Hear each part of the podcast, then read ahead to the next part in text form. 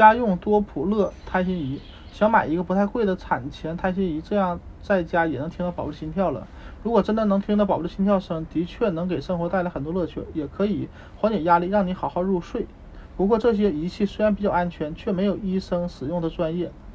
一般在怀孕五个月之前都听不到胎心，在此之前使用这些仪器，很你可能只听到一片肃静，而不是连续的心跳，这往往会造成不必要的心理压力，让你无法好好休息。即使在孕晚期，这种家用胎心仪也不可能每一次都帮你了解宝宝的位置，宝宝的位置或角度不好，很容易听不见，可能会听到血液流进胎盘的声音，而误会误以为是胎心的心跳声。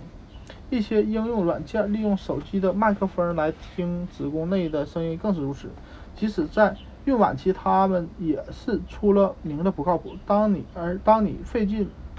啊费尽力气心力听到宝宝的心跳，你对应软件读数的理解也不一定准确，也许不能分辨宝宝的心率变化，更不太可能知道他预示的问题，或者这些读数与平时检查时的读数完全不一样。让你产生不必要的担心，你还忍不住想要一台自己的胎心仪。购买前